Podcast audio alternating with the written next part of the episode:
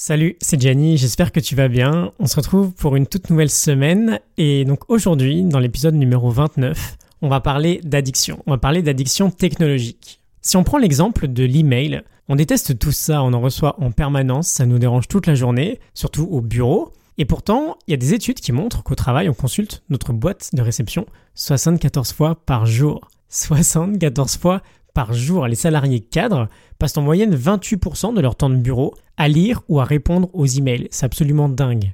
Et le plus dingue dans tout ça, c'est que bah, du coup, c'est une source de stress qui est complètement irrationnelle et bah, c'est pour ça que je voulais t'en parler aujourd'hui.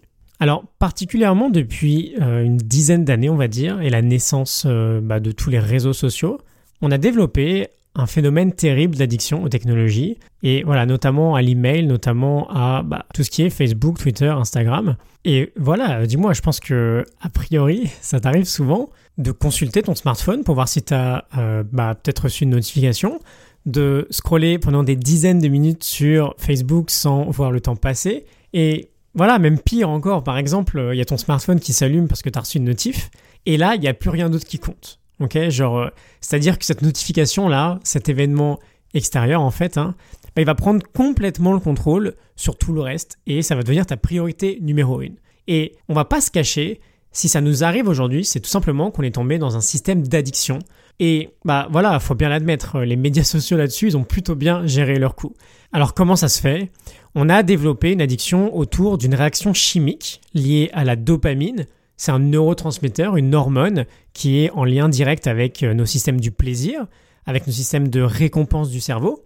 Et donc ce qui se passe, c'est que quand on voit, je te prends l'exemple, euh, quand on voit une notification sur notre smartphone, on va secréter de la dopamine en anticipant une certaine récompense. Par exemple un like sur une photo ou euh, je sais pas un commentaire. Et il se passe exactement la même chose quand on scrolle sur les réseaux sociaux, parce qu'en fait on anticipe le fait de voir une publication qui va nous plaire. Mais voilà, ça s'arrête pas là. En soi, cette sécrétion d'hormones, euh, elle n'explique pas à elle seule ce phénomène d'addiction. Ce qui va vraiment l'expliquer, c'est que ce système de récompense, il est complètement aléatoire. Et on va sans arrêt allumer notre smartphone parce qu'on ne sait pas si on aura une notification ou pas. On va scroller pendant 10 minutes sur Facebook parce qu'on ne sait pas quand la publication qu'on attend inconsciemment va apparaître. Bref, notre cerveau, il est complètement addict au phénomène de récompense aléatoire. Et donc on va consulter ces médias sans arrêt parce qu'on va attendre une certaine récompense et surtout parce qu'on ne sait pas quand est-ce qu'elle va arriver. Et ma petite solution à tout ça, peut-être qu'elle peut t'intéresser, alors elle est assez radicale. Ça fait plus de deux ans maintenant, je pense, que bah, j'ai supprimé toutes les notifications de mon smartphone, même les textos en fait. C'est-à-dire que les seuls moments où mon smartphone va s'allumer, c'est quand je vais recevoir un appel et que je ne serai pas en mode avion. C'est pas évident, je pense, de trouver une solution modérée à tous ces problèmes. Et après, voilà, on peut encore aller plus loin, on peut se désinscrire de tous ces réseaux. Donc peut-être que finalement, euh, bah, supprimer les notifications, c'est pas si extrême que ça. Mais voilà, honnêtement, je pense que si ça te paraît aujourd'hui inconcevable de supprimer toutes tes notifications, c'est que t'es vraiment devenu addict c'est que tu accordes plus d'importance à la vie des autres qu'à la tienne.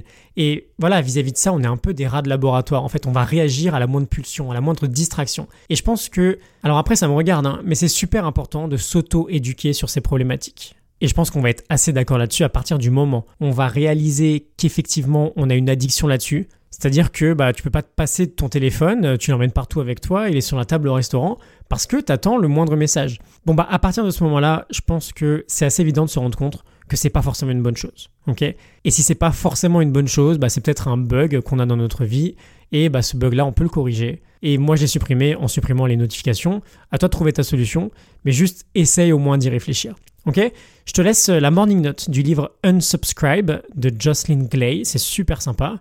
Ça fait un moment que je te l'ai pas demandé, je pense que je te le demanderai maintenant, euh, peut-être tous les lundis, une fois par semaine, je pense que c'est pas trop lourd. Euh, voilà, si tu peux euh, me laisser un commentaire sur ce podcast, ça pourrait m'aider à le référencer. Vous êtes de plus en plus nombreux à l'écouter, donc ça me fait très plaisir. Et bah ça me fera encore plus plaisir qu'on soit de plus en plus nombreux. Voilà, donc j'espère que ça t'a parlé. Moi je te retrouve demain matin pour un nouvel épisode, pour l'épisode numéro 30 on entame une nouvelle dizaine. Je te retrouve demain, je te souhaite une excellente journée, une excellente semaine. Je te dis à demain, salut.